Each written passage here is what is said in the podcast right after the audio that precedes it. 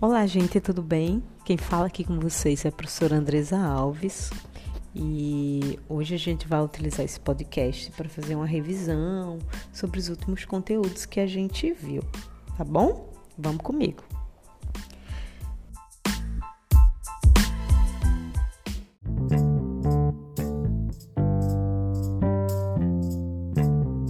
Bem, hoje vamos falar sobre membrana celular, sobre células no geral, né? sobre esse conteúdo citologia, que é um conteúdo bem denso.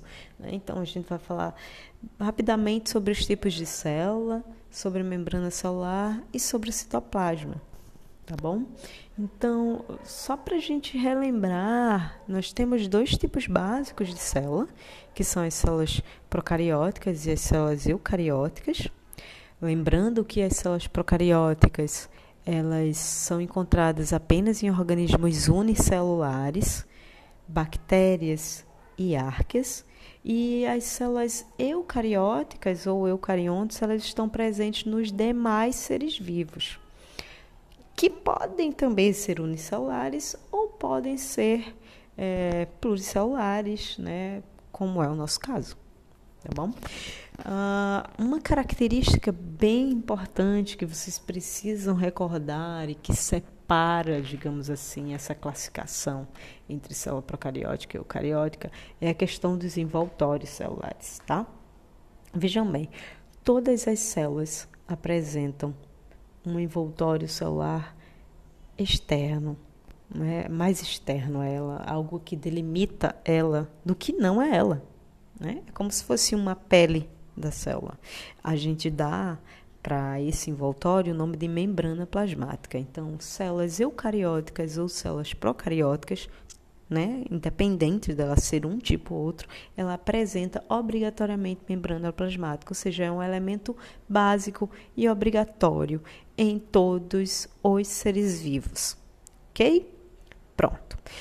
Sabendo disso, então, Uh, uma das características que a gente utiliza para separar esses dois grupos é um envoltório, mas não esse envoltório externo, são os envoltórios internos, tá? As células eucarióticas, elas apresentam além da membrana plasmática, envoltórios dentro dela. Então, um exemplo de um envoltório interno, né, de uma membrana interna, é a carioteca que é inclusive um envoltório que dá nome a esse grupo. A carioteca é um envoltório que delimita o núcleo. Né? Então, ele separa o núcleo de dentro da célula. Todos os outros elementos que estão lá no citoplasma, e o núcleo fica isolado dentro dessa membrana chamada carioteca. Mas vocês precisam lembrar que a carioteca não é a única membrana interna das células eucarióticas. Cada organela então, quando eu penso, sei lá, na mitocôndria, no cloroplasto, é, sei lá, no centríolo, cada organela tem uma membrana que delimita ela do citoplasma e das outras organelas. Caso contrário, ia ser tudo uma coisa só, né? Então, entendido isso, vamos passar aqui e falar um pouquinho mais sobre os envoltórios celulares.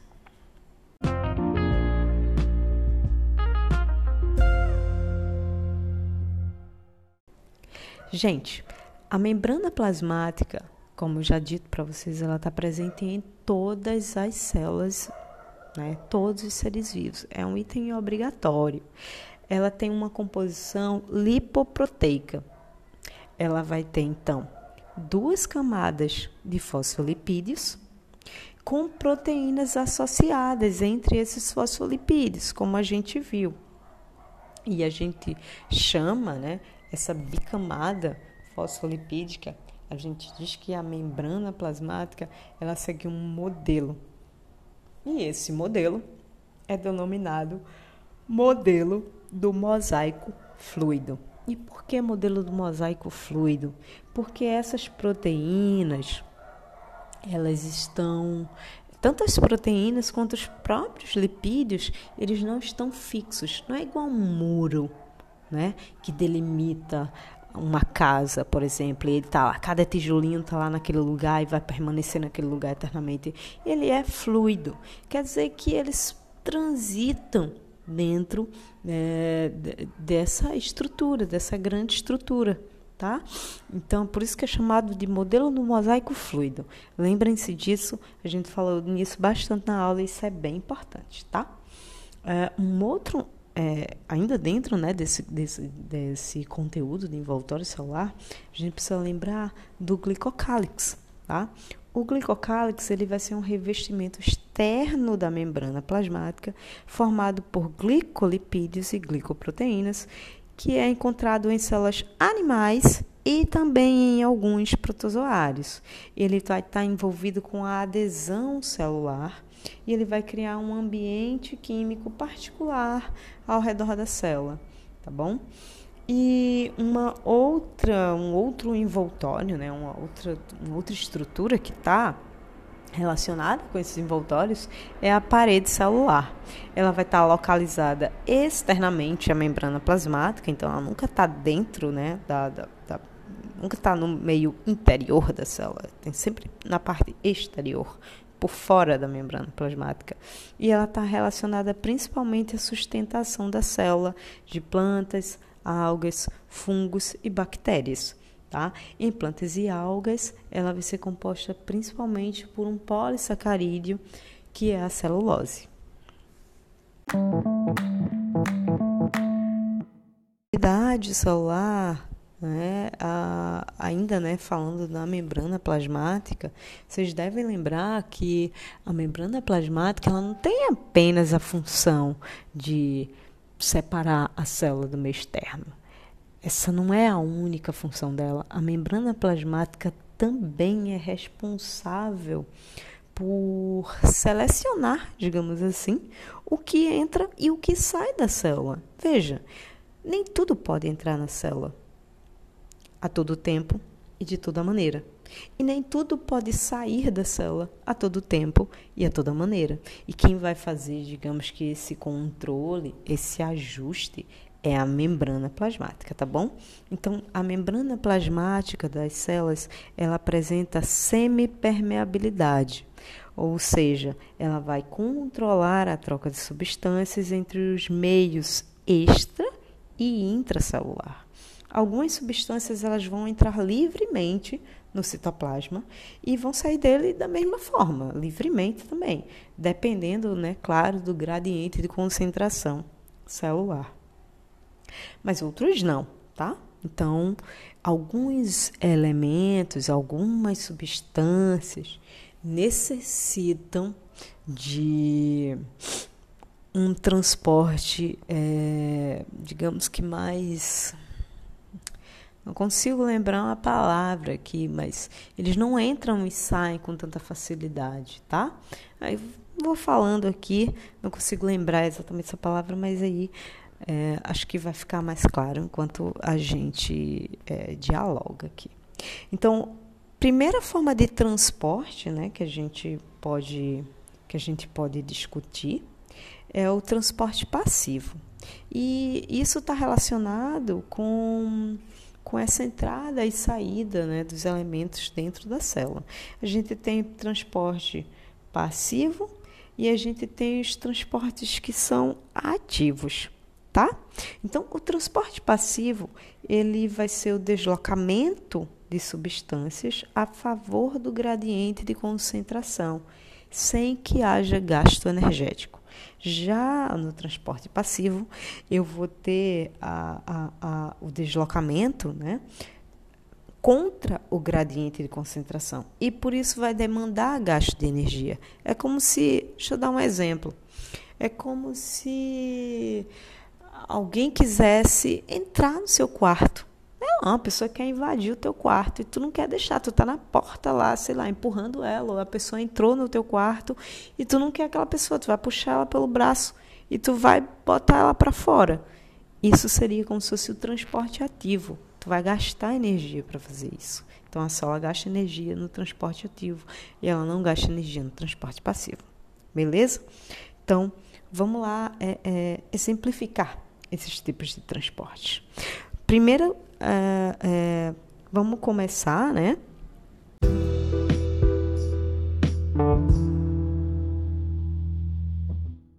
Vamos começar aqui inicialmente com o transporte passivo, né? As formas, os principais tipos de transporte passivo. Então a gente tem a difusão simples, que é a passagem de substâncias através de uma membrana permeável a favor do gradiente de concentração. Ou seja, eu vou ter a passagem dessas substâncias da região de maior concentração para a região de menor concentração. E aí vou dar um exemplo para vocês, que é a troca gasosa entre sangue e tecidos, por exemplo. Ela acontece de forma passiva. É uma difusão simples, tá? Já a difusão facilitada, que também ocorre sem gasto de energia, ela vai também ocorrer a favor do gradiente de concentração, só que ela vai depender da participação de proteínas transportadoras localizadas na membrana plasmática. Então, lembra quando eu falei para vocês que a membrana plasmática é constituída por fosfolipídios e por proteínas. Essas proteínas elas permitem a entrada de algumas substâncias que não conseguem atravessar a camada de lipídios. Ah, às vezes, por exemplo, é, são proteínas polares. Vocês vão ver isso na aula de química. Existem proteínas que são polares, né, que têm afinidade à água, e existem oh, proteínas, não, perdão, substâncias, tá, gente? Existem substâncias polares com afinidade à água e existem substâncias apolares, que são é, hidrofóbicas, ou seja, elas não têm afinidade com a água. Então, se a membrana plasmática é constituída por lipídio e o lipídio é apolar, as substâncias polares não conseguem atravessar essa camada de lipídio. Então, um exemplo de difusão facilitada acontece com a entrada de glicose nas células. Vejam, as nossas células precisam de glicose. É a principal molécula que a gente utiliza para obter energia. Então, a gente precisa que glicose entre nas células da gente o tempo todo, porque a gente está o tempo todo gastando energia também.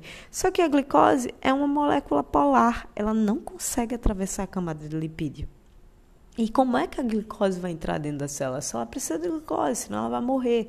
Então, aquelas proteínas que ficam, né, ali no, naquele modelo do mosaico fluido, né? Tem algumas proteínas que atravessam toda a bicamada, vocês devem lembrar, né? Essas proteínas elas vão servir assim, como se fosse um porteiro, ó, vai abrir a portinha, ó, glicose, você pode entrar tá? Então, a chamada de difusão facilitada, tranquilo? É, e um outro processo também de transporte passivo é a osmose. A osmose é um caso particular de difusão, no qual apenas o solvente se desloca através da membrana, uma vez que ela é impermeável ao soluto. Então vejam todos os outros casos que a gente viu, né? Difusão simples, difusão facilitada, é, o o soluto se desloca. Né? Então, por exemplo, a glicose. A glicose ela é soluto, ela não é solvente. Solvente, quando a gente está relacionado à, célula, a gente está geralmente é, é, falando sobre a água, tá? Então, a glicose ela não é água, é uma molécula mais complexa do que a molécula de água, inclusive. E é ele que se desloca na difusão facilitada. Mas na osmose não. Quem vai se deslocar é a água. E ela vai se deslocar é, dependendo desse gradiente né, de concentração. Tá? E aí um exemplo é a salada. Pensa na salada. Você pega uma salada, você põe alface, tomate, sei lá, cebola, pimentão, o que você quiser pôr lá na sua salada. Acredito que já aconteceu com todos vocês. Se você pegar a salada, temperar a salada, você põe sal, vinagre, azeite, mas imagina que, sei lá, alguém na tua casa saiu, precisou ir trabalhar e acabou atrasando para chegar na hora do almoço. A pessoa não chegou na hora. Sei lá, pegou um engarrafamento, teve alguma coisa que a pessoa ficou presa no trânsito por três horas. Pô, você temperou a salada, ó você botou sal, você botou vinagre, você botou azeite. Tinha lá a folhinha do alface. Quando a pessoa chega, três horas depois para almoçar, aquela salada que já estava temperada. O que acontece com ela? Você já reparou que a folha da alface fica murcha? Né? Ela fica murcha. E ela fica murcha por quê? Porque ela perde água. Vejam só, onde é que eu vou ter mais água? Dentro da, da, da célula da folha da alface ou mais água não, perdão, mais sal, né? O gradiente de concentração, é, a concentração do sal, no caso do soluto, ela vai estar maior onde? Fora da célula da alface ou dentro? Ela vai estar maior fora, né? Eu taquei sal lá em cima. E aí o que, é que vai acontecer? A água da célula vai sair. E é por isso que a alface vai murchar, tá? Isso é um grande exemplo de osmose, que já deve ter acontecido com todo mundo, tá? É, vamos passar agora, né, para o transporte ativo. É, transporte ativo, o exemplo né, mais clássico que a gente tem é a bomba de sódio potássio. Não é a única forma de transporte ativo, tá, gente? Mas aqui nesse caso vocês precisam se ater a ela, tá? Então a bomba de sódio e potássio, ela vai manter uma diferença de concentração entre os meios extracelular e intracelular, com gasto de energia, porque é um transporte ativo. Então, ela também depende de transportadores proteicos da membrana plasmática. Então, um exemplo é a manutenção da diferença do potencial nas duas faces da membrana. Então, é, aqui eu não tenho como mostrar um, um, uma imagem para vocês, mas vocês devem recordar de nossa aula né, que a célula fica fazendo, digamos que, esse balanceamento.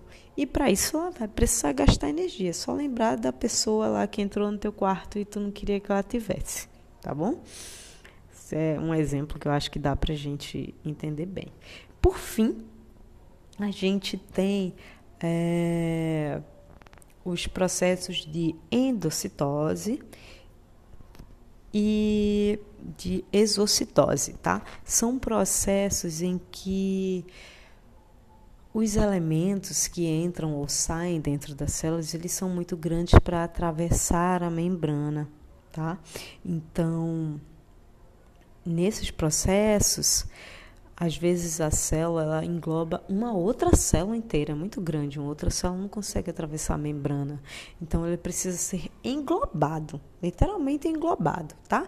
E aí a gente tem dois processos na endocitose. Endo quer dizer dentro, citocélula. Então é quando um elemento desse vai entrar dentro da célula, tá?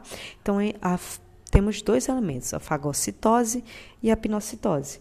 Na a fagocitose, ela vai ser um englobamento de moléculas grandes ou sólidas por meio da formação de pseudópodes, que são expansões da, da membrana plasmática. É como se ela expandisse. Sabe aquela geleinha, aquela ameba, que eu acredito que vocês já devem ter brincado com ela, que chama amoeba, e ela se estica, né? Eu posso puxar ela para qualquer lado.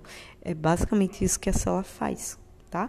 E a pinocitose vai ser a captura de moléculas menores ou líquidas por meio de invaginação da membrana. O que é, que é a invaginação da membrana? A membrana é como se ela se afundasse e essa partícula lá entra nessa parte afundada e depois a membrana se fecha, tá bom? É, bem, é isso, gente. Era isso.